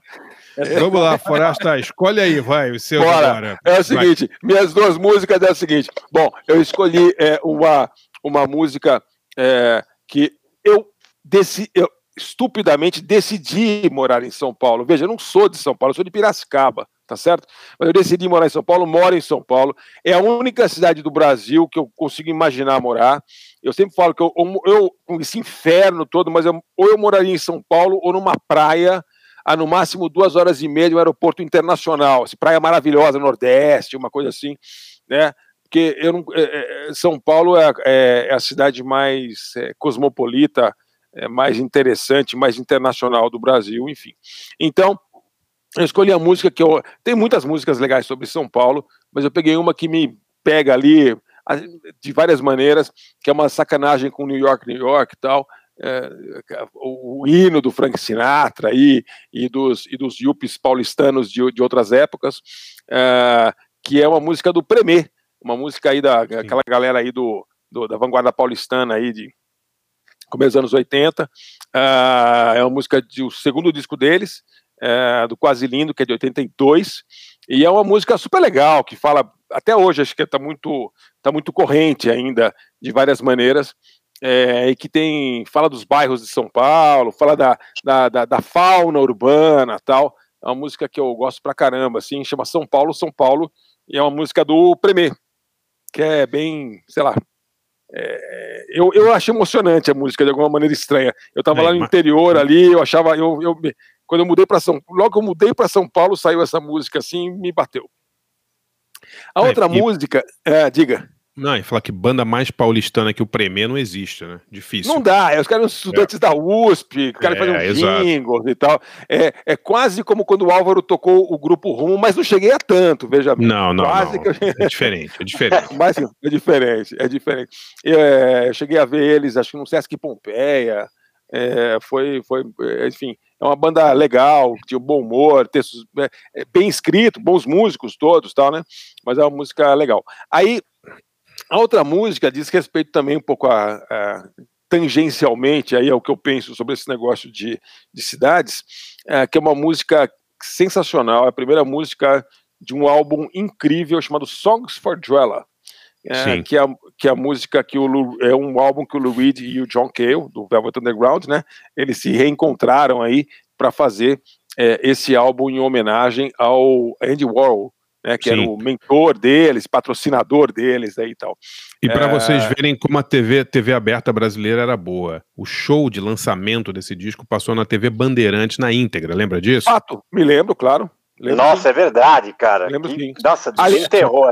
Songs Aliás, for eu... Drella na TV Bandeirantes. Hoje seria Songs for R.R. Soares ou Canções do Pastor Valdemir. É, é, verdade, é verdade. Bons tempos aqueles, mas é, é, é, uma, é uma letra, essa música chama-se Small Town é, e diz respeito aí à a, a, a, juventude do Andy Warhol é, numa cidadezinha pequena que ele queria desesperadamente picar a mula de lá é, porque lá não tinha nada para ele fazer e o, a cabeça dele estava em outro lugar, né? E acho que muita gente, e eu também, quando era moleque lá nos 80 e tal, a minha cabeça eu lia o jornal, lia as revistas tal, eu queria estar em Londres, queria estar em Nova York, queria estar em algum lugar onde a ação estivesse, porque eu sabia que na minha cidade nunca a ação ia estar lá, nunca o movimento, a novidade nunca ia estar lá. E a coisa mais próxima que tinha disso no Brasil era São Paulo, né? E por isso que eu vim para São Paulo e por isso que eu estou em São Paulo até hoje. É, mas e tem essa coisa terrível, ele fala, legal que na letra fala assim: There's only one good use for a small town. You hate it and you know you have to leave. assim, quero ir embora daqui, eu não, não, volto mais. E com todo o afeto que eu tenho pela cidade onde eu cresci, que é Piracicaba, eu tenho amigos queridos e tal, onde meus pais viveram a vida toda, é, não tem jeito. Assim, há, não, há quem discorde, não, hein? Há quem discorde. Do, do que? Que cidades, cidades, cidades pequenas moro... são mais legais? Eu não moro mais em cidade grande, nem que me deem um apartamento de graça. De, nunca Mas você não mais. mora em cidade, Barça, você mora, você mora no mar. É mas é tô falando. Você é, mora no não. oceano. Não, você é tipo o homem falando. do fundo do mar, tipo aquele, entendeu? Aquele, Mark Davis. Aquele... Não faz o menor sentido morar em cidade grande hoje com, com. Pô, vai morar num lugar pequeno, vai ter, uma, vai ter espaço, pô. Não, mas eu é. entendo o seguinte: eu entendo você morar no, numa puta de uma roça ou na praia entendeu? Porque você tem internet, não sei o que, aquela conversa toda. Agora, você morar numa cidade, cidade que não é grande, eu acho meio esquisito. Uma cidade de 20 mil habitantes, 50 mil habitantes, 100 mil habitantes, para mim não faz sentido. Eu, eu entendo morar na mim, praia. Pra entendo morar na praia sentido, ou entendo mas... morar na, na, na, na, Que nem você que mora no oceano, ou morar em São Paulo, ou em Londres, ou sei lá, entendeu? Algum lugar que você tem uma vida é, fora, fora da tua casa que é diferente, entendeu? Você não acha? Você morou em Nova York e Los Angeles, Barça. Morei, mas não moro mais, não, não aguento. Eu acho que é, nos Estados Unidos, o Raul, o Raul sabe disso, tem um movimento grande de pessoas saindo de centros urbanos. Já tem uma matéria grande do New York Times outro dia, indo para cidades menores, né? As pessoas morando, indo para o Colorado, indo para cidades de, de 80, 100 mil Deus me livre, igual. Os caras vão chegar lá e vão tudo voltar lá rapidinho. Quando vê os caipiras lá, meu amigo, os caras vão voltar. Os caras vão voltar. Escuta, eu vou tocar aqui, eu vou tocar aqui vai lá, o toca aí, vai. e John Cale com Small Town. E eu vou tocar o Premier com São Paulo, São Paulo.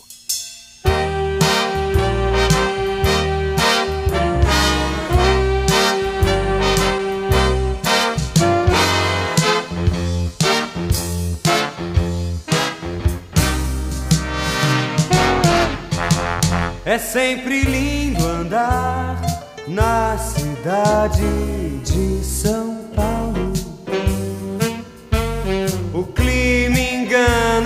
A vida é grana em São Paulo. A japonesa loura nordestina moura de São Paulo.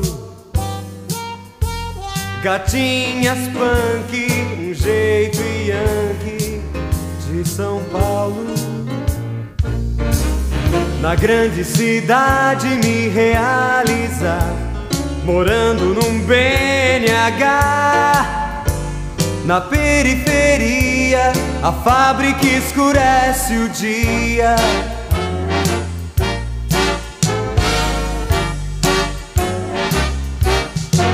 Não vá se incomodar com a fauna urbana de São Paulo. De São Paulo, pardais baratas, ratos na rota de São Paulo. E pra você, criança, muita diversão. E Paulo e Sá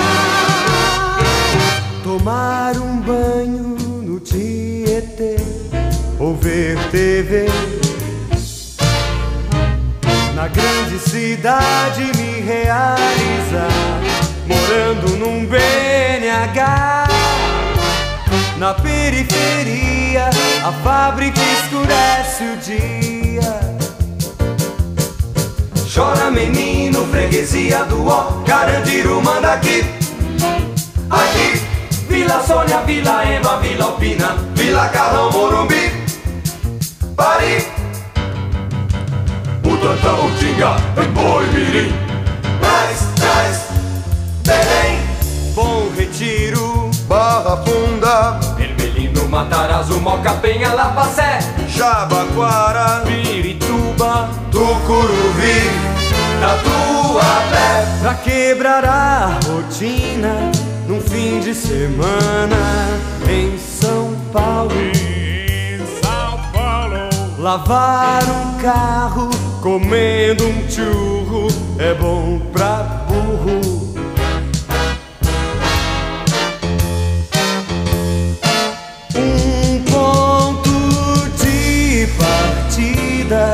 pra subir na vida em São Paulo. Terraço Itália, Jaraguá, viaduto do chá. Na grande cidade me realizar, morando num BNH. Na periferia, a fábrica escurece o dia. Na periferia, a fábrica escurece.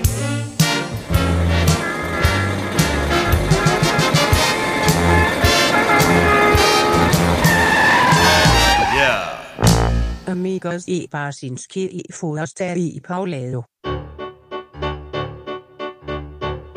When you're growing up in a small town, when you're growing up in a small town, when you're growing up in a small town, you say, No one famous ever came from here.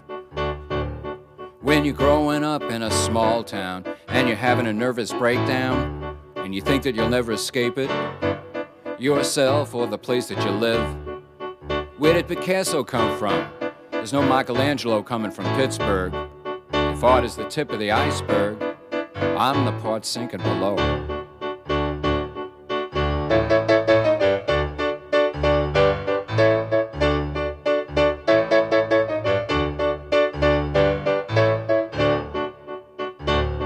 When you're growing up in a small town, bad skin, bad eyes, gay and fatty, people look at you funny. When you're in a small town, my father worked in construction. It's not something for which I am suited. Oh, what is something for which you were suited? Getting out of here.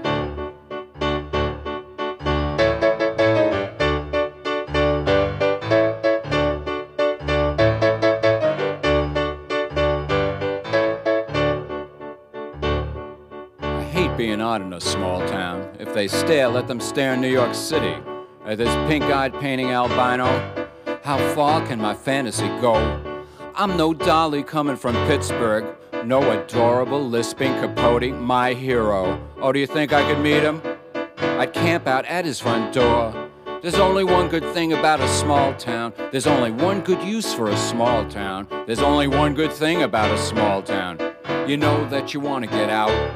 When you're growing up in a small town, you know you'll grow down in a small town. There's only one good use for a small town. You hate it, and you know you'll have to leave. Amigo C. Barsinski e Forasta e Paulao. Você ouviu o Premier e o Lou Reed com o John Cale. E eu queria dar uma dica. Eu não entendo nada de arquitetura nem de urbanismo, mas tem um cara que eu acompanho já há algum tempo que eu queria recomendar, porque ele escreve muito bem, é um cara que tem um senso de humor, ele tem umas obsessões estranhas com arquitetura. Chama-se Owen, O-W-E-N, Heatherley, H-A-T-H-E-R-L-E-Y. Ele é um escritor, jornalista inglês, e ele tem livros sobre arquitetura misturado com política, eh, antropologia, sociologia, tal, um cara muito figura.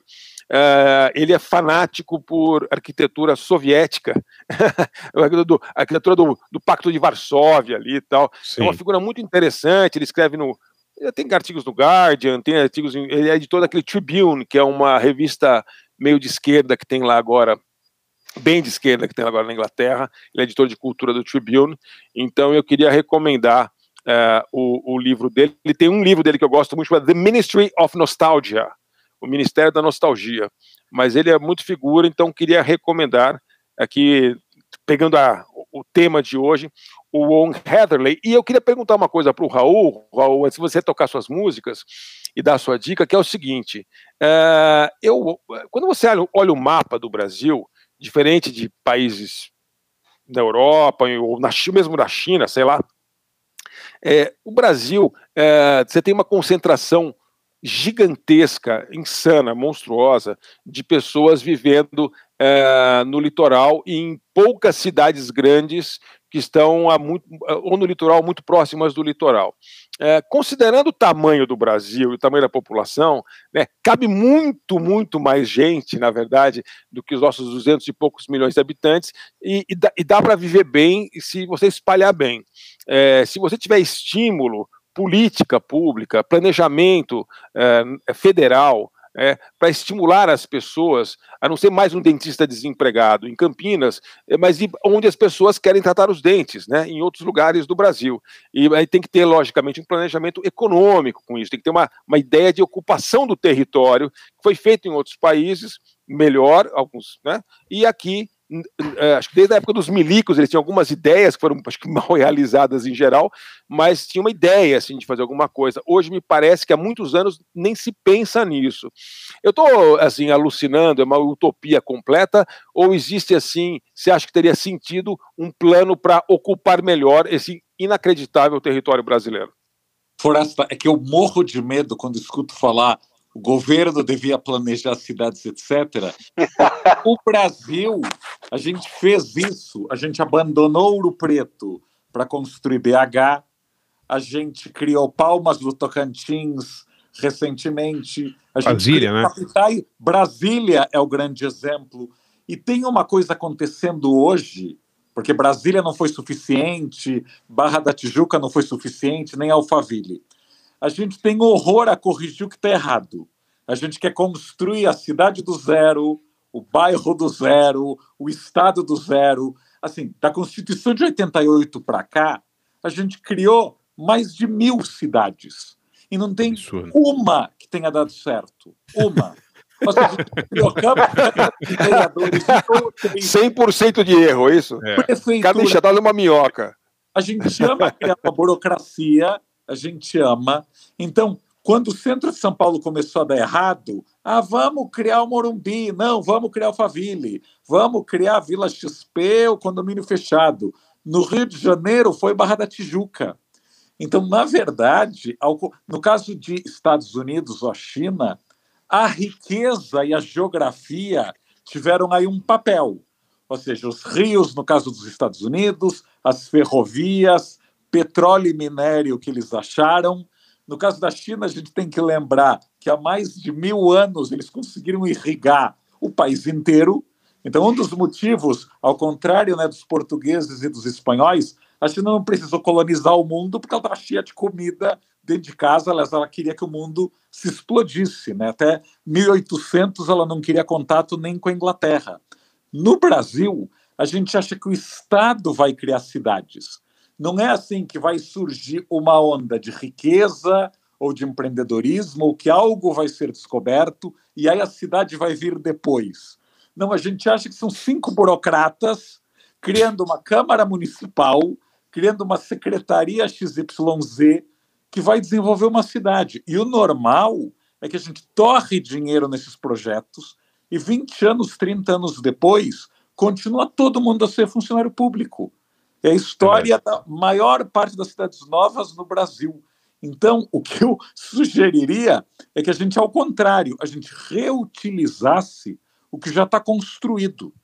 Em João Pessoa, que é uma joia cidade média do Nordeste, Sim. o centro de São, o centro de João Pessoa, o bairro lá de Varadouro, é, são bairros restaurados, porque o BNDES tem lá a política de restaurar bairro dos anos 20 e não tem nem morador, nem comércio. Você vai no Recife antigo, metade dos bairros antigos do Recife não tem nada, tem prédios caindo aos pedaços. O mesmo em São Paulo, o mesmo em Porto Alegre. no Rio também, né, né Raul? Rio no também, Rio né, Raul? Janeiro, você vai para Gamboa, para o Catete, claro. para Lapa. Então, aqui, o meu medo é a gente sempre ficar reinventando do zero esse mito. Juscelino Kubitschek não estava muito afim nem de investir em habitação, nem educação.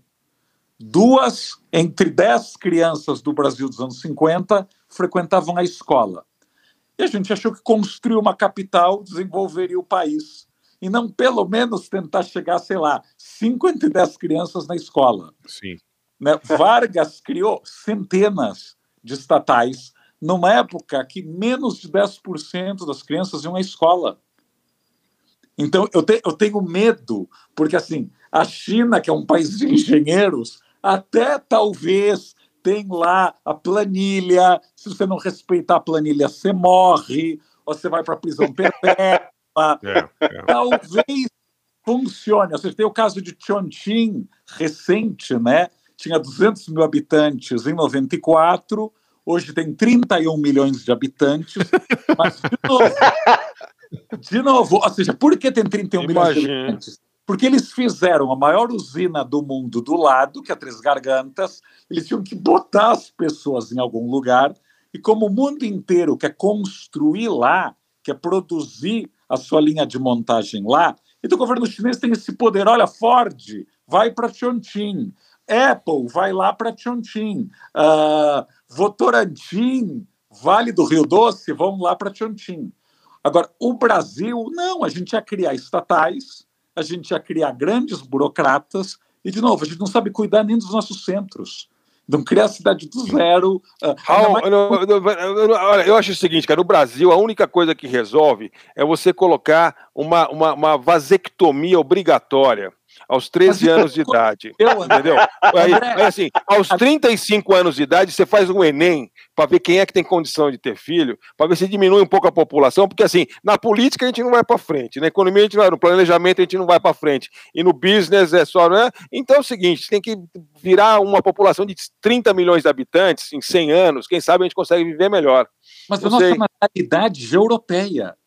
Não, então, é, não, é, não é, não é, não é, é assim. 1.8. Não é possível. 1.8, sério. Então, por que estão fazendo um monte de prédio, então? Por que estão fazendo esse monte de prédio? Por que estão fazendo um monte de Porque prédio? tem muita demanda reprimida de um lado. Ah, então. 2013, então. 2013 para cá, ninguém comprou nada, e há vários motivos para explicar o porquê. Agora o juro está baixinho, não tem onde ganhar dinheiro. Não, e pessoas que moravam de aluguel até ontem, porque ah, o meu dinheiro está na renda fixa, perceberam que a renda fixa não dá mais retorno. Então é um outro case. Agora, a população brasileira ela não está crescendo muito. Então agora seria a hora de a gente consertar as cidades em vez de construir do zero.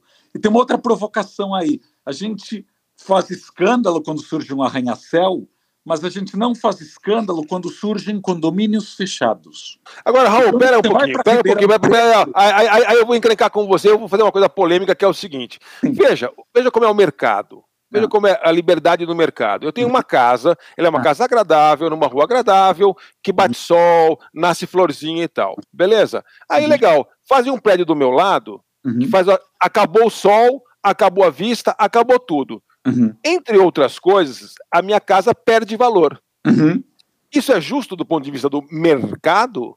Como é que é isso? Pode isso? É no bairro dos milionários não pode isso. Mas no meu bairro, que não é bairro de milionário, pode. Entendeu? Então, assim, eu, eu, eu sou contra Z1. Eu acho que assim, se eu posso me ferrar, o cara do bairro do onde mora lá o, o, o Joesley Batista e o Abílio Diniz também tem que ser assim, ou não?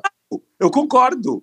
Eu concordo. O, o, o, problema nosso é ter a Vila Madalena com metrô no meio de um eixo onde estão 70% dos empregos de São Paulo, que é a Zona Oeste, com casinhas. Aliás, o próprio uso do termo casinha, a casinha da Vila Madalena é vendida por baixo por um milhão de reais. Por baixo. Então não é casinha. A gente está falando de pro, proletário com casinha tendo Jaçanã, não na Vila Madalena. Aliás, é. desde 70 a Vila Madalena não é proletária. Então, a grande questão aí de mercado é a gente achar que a casa de 500 metros, 500 metros quadrados ela faz sentido numa cidade de 12 milhões de habitantes, que se as pessoas usassem esse tipo de moradia, a Serra do Mar desapareceria. Beleza, só que é o seguinte, nunca é no bairro dos milionários, é sempre no bairro da classe média, classe média alta. É no Tatuapé, ali, perto do metrô do Tatuapé, não é onde mora o Abílio Diniz. Entendeu? É, então, assim, esses caras estão sendo protegidos desse tipo de mudança, Sim, de zoneamento. Essa é a questão que eu acho que é infame, entendeu? Eu concordo, mas o Jardim Europa e o Pacaembu foram tombados por urbanistas engajados de esquerda. É esquerda o cacete, porque esquerda, essa hora todo mundo é de esquerda, mas na prática, entendeu? Eu cansei de ver, assim, urbanistas premiados da esquerda. Aliás, quem, o Haddad é quem fez essa, essa lei, essa última lei aí, é, que, que, que acabou de ferrar com tudo que é em torno de metrô. Entendeu? Mas não é ferrar. Ah, Eu acho que essa questão. se Não é ferrar, porque você não mora do lado de um, amigo. Fica morando do lado. Bota 12 prédios para construir do lado da sua casa, você vai ver se não é ferrar. É ferrar, Raul. André, de novo, 12 prédios em São Paulo é um grão de areia. 20 seria um grão de areia. O errado é você ter metrô onde tem casas. Vai fazer 12 prédios do lado do Abílio Diniz, daí a gente conversa. Começa por cima. Então, tem que fazer na Vila Madalena e tem que fazer do lado da Billy Diniz. O problema é a Vila Madalena achar que é classe média. A Vila Madalena não é classe média. Ela É, isso Raul, eu sei o, é problema, o problema aí, Raul, sabe qual é? É que é o seguinte, a família do Foracheri é de grandes pecuaristas de Piracicaba. É, E aí, é ele, isso. ele foi pra Vila Madalena e ele quer criar gado lá, cara. E não tá rolando. Plantar cana. Exatamente. Quer fazer a, a- a indústria sucro-alcooleira da Vila, da Vila Madalena. A gente não falou. É, aquelas cabeças de gado que ficavam naquela praça ali em frente ao metrô Vila Madalena, ele teve que tirar, cara. Porra, aí é foda, né? Você vai para Itu, você vai para Itu, você vai para Jundiaí, Ribeirão Preto, Mato Grosso. Nós estamos virando um país onde a elite mora em condomínios fechados, que são fortalezas medievais. Só Sim. falta o crocodilo na entrada. E isso Agora, olha, olha- os urbanistas, porque muitos arquitetos querem fazer essas mansões, então ninguém critica. Agora, vou te falar, Raul, rapidinho, para depois você poder escolher logo é, as suas músicas. Eu outro dia fui para a cidade de Lorena, tive que fazer um exame médico e tinha um, tem um hospital legal em Lorena, aqui no Vale do Paraíba. É uma cidade super ajeitada, cara. Não sei, minha primeira impressão foi de que é uma cidade pequena, as pessoas tinham um monte de pracinha, as pessoas andando de noite, os prédios eram relativamente pequenos. Eu não sei é, se esse esse essa região aqui, se você, o que, que você acha arquitetonicamente desse região, dessa região assim do Vale do Paraíba, é, de São Paulo? Porque eu acho a vida, as pessoas pareciam estar tá, curtindo ali. É uma, uma, uma cidade bem, bem, bem ajeitada ali. É que, é que você não tem, é que você não tem 18 anos e mora lá, né, Barça? Não, mas independentemente disso, pô, eu tô falando, se eu, se eu tivesse, sei lá, uma- um filho pequeno e tal, eu preferiria morar em Lorena, assim, do que morar numa grande capital. Acho que a qualidade de vida deve ser melhor, entendeu? Do que não é uma cidade gigante, mas é verdade, pô. Tá, talvez não tenha. Hum. Como o, o, o Paulo falou, é a questão do emprego. Ou seja, a gente está discutindo literalmente um problema de rico. Ir para Lorena ou ir para Santos. Não, mas, ir- mas Lorena não é um lugar de rico, Santos também não é. Eu tô falando melhorar a sua qualidade de vida de classe média, não, não para ir lá para morar num condomínio. Eu não falei de Santos condomínio, é eu um falei de lugar- pessoas andando, andando na, na praça de tarde, entendeu? Mas é que tá, mas quantos empregos Lorena gera por ano? Empregos novos? Não sei, não sei, não saberia dizer. Ou seja, aí, aí outra questão, Raul, porque emprego não vai ter mesmo. Tem que ter é, renda básica universal para todo mundo, porque trampo, trampo não vai ter mesmo. Esquece, não vai ter trampo para ninguém. Não e é o vai, seguinte, o trampo não que tiver, vai. o pobre não pode fazer porque ele não estudou. Então também não tem. Isso aí, aí não adianta. Tem que dar um jeito de todo mundo viver bem, sem trabalhar e sem emprego. mas a cidade pequena é boa para você que já tem emprego ou você que já tem uma renda. Mas você vai perder seu emprego. Quem tem emprego vai perder, não adianta.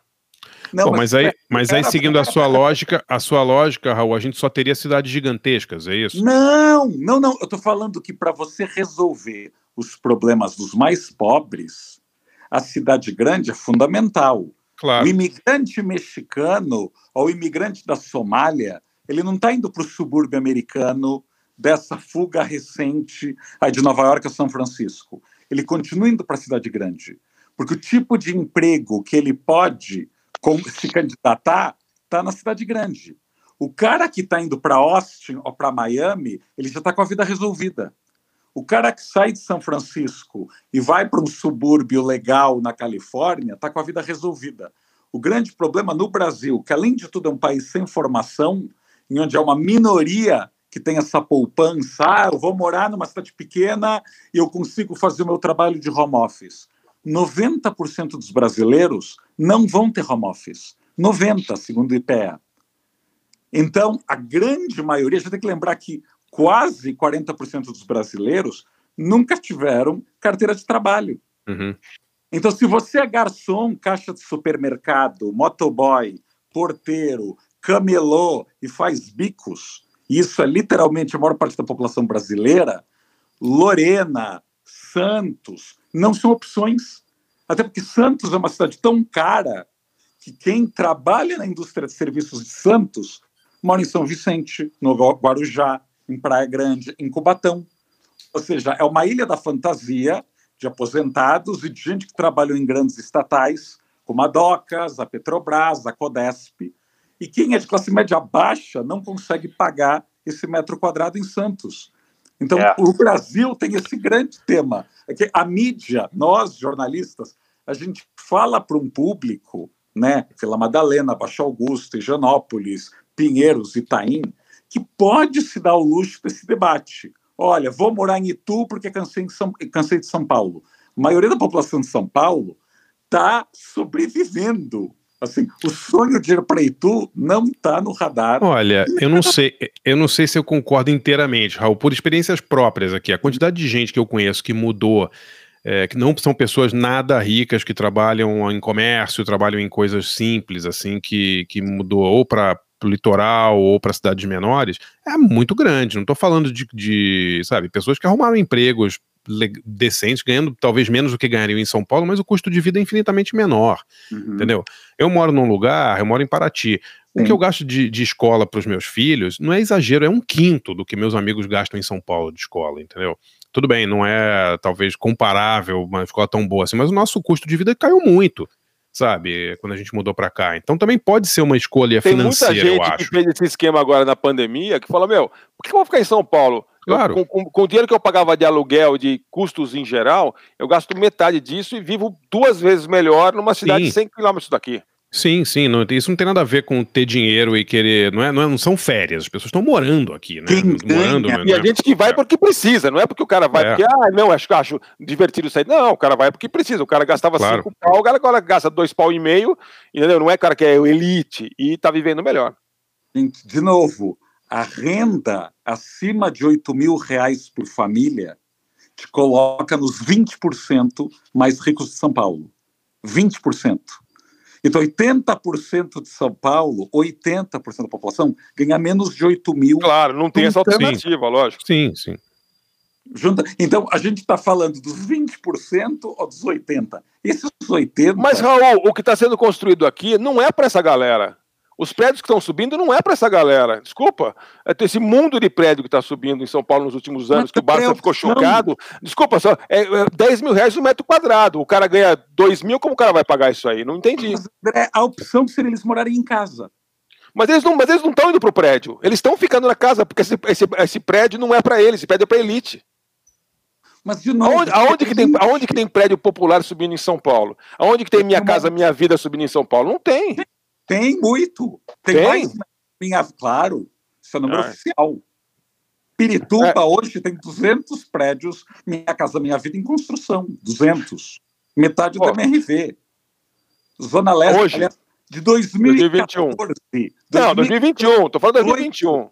A única construção em São Paulo foi Minha Casa Minha Vida. 2014. Não, mas, agora, mas isso acabou, né, né Raul? Não, tô... continua, continua, porque você entra com protocolo, pega o dinheirinho da Caixa Econômica Federal, pega as aprovações, ou seja, do momento que você decide construir um prédio a de fato começar, são três, quatro anos. Tem Minha Casa. Minha Vida surgindo na cidade toda. É que... Aí tem, porque o imóvel não pode custar mais de 300 mil reais para se encaixar no crédito do Minha Casa Minha Vida, da Caixa Econômica. Imagina! De novo, a gente está falando de uma pequeniníssima bolha da cidade. Em quantidade, quantidade, Minha Casa Minha Vida ainda é maior. Eu espero que você esteja absolutamente também, certo e a gente, e a gente viva em cidades é, muito mais civilizadas. Como outro dia eu vi um cara que tem uma teoria lá, um cara que é um espanhol, que diz que tem a cidade dos 15 minutos. Que assim, tudo Não, tem Carlos que estar. Moreno. Carlos Como Moreno. é que é o nome dele? Carlos Moreno.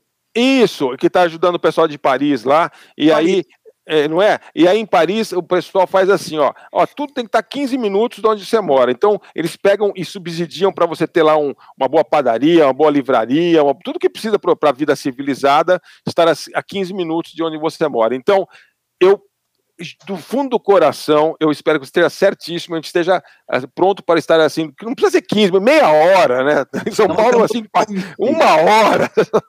Raul, Sendo Esco... muito pessimista, a gente está muito longe desses 15 minutos. Sim. Assim, São Paulo mesmo, eu tô falando, até os bairros ricos, são poucos bairros ricos que você consegue resolver a tua vida em 15 minutos.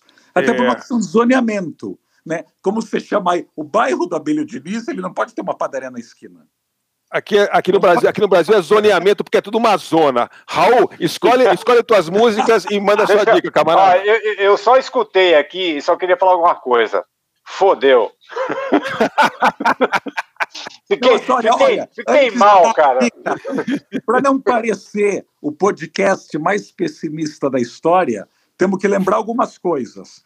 Quando vocês tinham vinte e poucos anos, quando eu tinha vinte e poucos anos, os jovens só paqueravam dentro de shopping center, as famílias viam novela e jornal nacional todo dia dentro de casa, as pessoas não usavam nem minhocão, nem paulista aos domingos. Não, aliás, boteco com mesa na rua numa segunda-feira à noite não existia. São Paulo foi uma cidade muito mais medrosa, com uma sensação de insegurança maior e com menos uso de espaço público por décadas. É. Então, São Paulo, com todos os problemas que a gente listou aqui, hoje é uma cidade melhor que há 10 anos e é uma cidade muito melhor que há 20 anos. Tomara que a pandemia não faça a gente andar para trás. Mas hoje São Paulo é uma cidade melhor e acho que as cidades brasileiras, no geral, uso de ciclovias, uso de gente caminhando, uso de gente andando à noite, melhorou. É. Pode ser. Espero que você esteja certo. Espero que você esteja certo. É, vai ver que eu tô ficando um velho chato. É, é, bem provável. É bem provável. Raul, o que, que, você vai tocar, Raul? Você pode adiar os bloquinhos, mas assim, São Paulo tem carnaval de rua. Que é mais eu uma não... prova que o paulistano aprendeu a usar a rua. Eu acho isso um progresso. Eu posso... É um progresso. Eu acho que é um progresso. E é, e é pedagógico pedagógico, até para o vizinho que não quer barulho depois das oito da noite. Eu acho um progresso. E agora dicas, então, dicas. Não, música, é, não, música, música, Raul. Duas músicas e uma toca, dica. Raul. Toca, Raul. Toca, Raul. Eu vou sugerir, como a gente está falando aí de condomínios fechados e da fuga das cidades, etc., o último CD que eu gostei, o último álbum do Arcade Fire, é aquele The Suburbs. Sim, e tem uma música legal. muito engraçada chamada Rococo, que ele brinca aí com a briga, com a disputa entre hipsters e os garotos suburbanos. Claro, quando você mora em Montreal, como a turma do Arcade Fire, é engraçado ter essa ironia com o passado texano. Mas Rococo é uma, é, uma, é uma música bem engraçada. E a segunda qual é? E a segunda música é uma música de uma banda mexicana que eu adoro, chamada Café Tacuba, Sim. e que fala de todos os perrengues dessa cidade que eu adoro, que é a cidade do México. E chama é demais, demais. Chilanga Banda. Como chama? DF. Então, Chilanga Banda, ou seja, tá. a banda do DF, e que é uma grande música aí do Café Tacuba.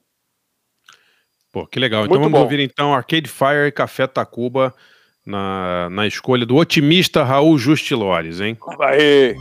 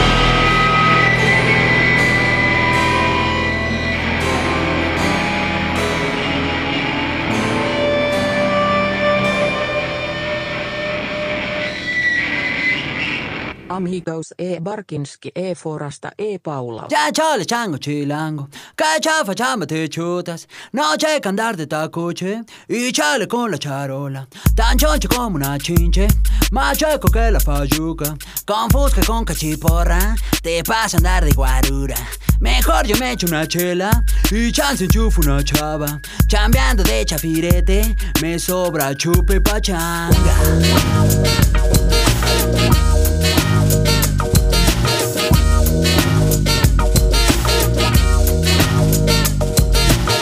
Choco saco chipote la chota no es muy molacha Chiveando a los que machucan se ven morder su talacha. De noche caigo al congal, no manches, dice la changa. A choro de este por ocho en chifla pasa la facha.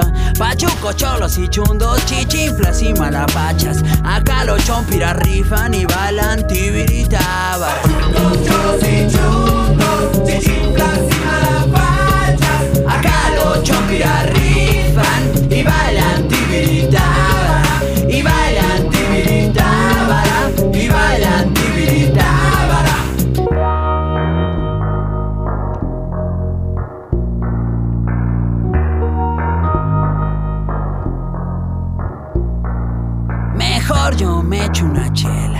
y chance enchufo una chava.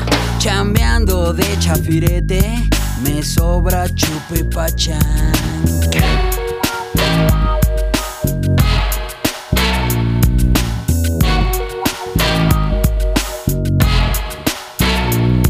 Miñero mata la bacha y canta la cucaracha. Su choya vive de chochos, de chemo, churro y Thank you.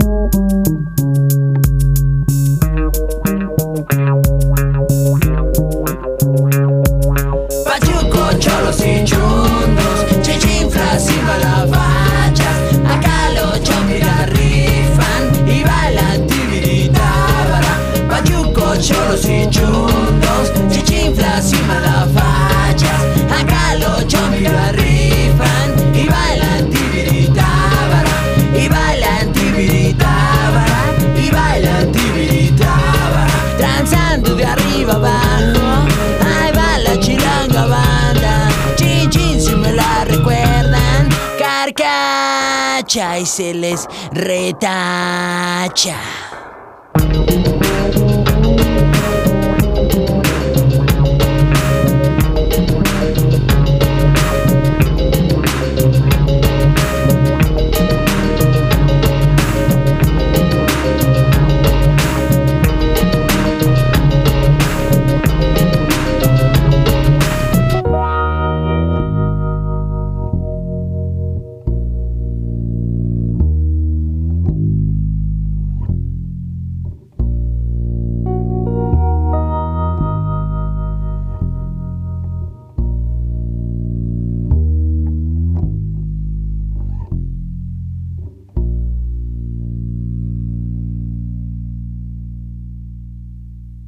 E Barsinski e Forasta e Paula. Então acabamos de ouvir Rococo do Arcade Fire e Tilanga Banda do Café Tacuba, música aí sobre as dores e delícias das grandes cidades. Pô, Que legal. Muito legal, muito legal. Pô, Raul, eu, eu curti muito seu livro, São Paulo nas Alturas. É, ele, tá, ele tá em catálogo ainda, não tá? Ele está esgotado e a editora acabou, então estou negociando com outras editoras É. a reedição dele. Ele, felizmente, ela esgotou seis edições. Pô, que É uma legal. Seis edições, parabéns, cara. Isso aí você é o Paulo Coelho da do urbanismo nacional, É cara. raro, né? Um livro que vendeu 20 mil cópias, 20 Porra. mil exemplares, falando de arquitetura e a São Paulo dos anos 50. E eu estou escrevendo o meu próximo, então vou ver se eu consigo lançar os dois no curto prazo. O próximo qual é? Balneário Camboriú nas alturas? Lorena nas Baixa- alturas. baixaria nas alturas, pretendo, que Eu tal? não pretendo, é, é, é, é. Posso ir lá olhar, uh, para fazer uma antropologia, mas acho que não rende um livro, não. Rende uma, uma pequena reportagem. Né? E, Raul, onde que as pessoas podem te ouvir? Na, C, na CBN, tem, tem você está escrevendo onde? Onde que as pessoas... Eu te sigo no Twitter, né, que é sempre muito legal, mas onde que a galera pode conhecer é muito isso? legal. No Instagram eu posto muita provocação e eu criei um canal no YouTube há um mês e meio, que felizmente está indo muito bem, que chama São Paulo nas Alturas. Ah, que legal. Como livro. Então, quem entrar no YouTube e tem lá as provocações e os podcasts que eu gravo, não tão bem sucedido aí da conta de vocês, mas ah, o nosso é, é, é. vai ter Valeu, mais... hein? Eu, como forasto, eu quero ficar rico com o podcast. É, eu tô aqui. Sabe o que eu tô falando? Eu reclamo da Vila Madalena, mas nesse momento eu estou em, em Luxemburgo, junto com o nosso único ouvinte de Luxemburgo aqui, É. cercado assim de aquelas meninas do James Bond e tal, aquele negócio. Ô, ô Raul! É, é, cara, é legal demais essa a sua participação. Agora eu queria te dizer o seguinte: eu não posso a, a- fechar- a gente não pode fazer esse podcast sem fazer essa pergunta para você. Raul Justilores, você se arrepende de ter lançado no mundo o conceito do Faria Limer? Foi você? Foi você? Foi o. Raul, cara. Foi o Raul. Não, eu sabe que eu, eu me orgulho porque tanto Faria Limer quanto Santa Cecília, e eu falo Faria Limer porque eu sou raiz. Eu acho que o Faria Você é raiz, né? Você... chama, eles gostam de se chamar Faria Limers, mas como eu tenho a patente do termo, eu falo Faria Limer. Ah, daqui pra frente eu só falo, só falo Faria Limer também. Faria Os Faria Limer. A raiz. Mas você, eu criei esse termo, na verdade, porque eu acho que nós, ao contrário dos cariocas, que tem assim uma longa bibliografia da história do Leblon, da história de Copacabana ou do Meyer, São Paulo não se olha no espelho e se horroriza, aliás, com o que vê, e a gente não estuda justamente essas personas.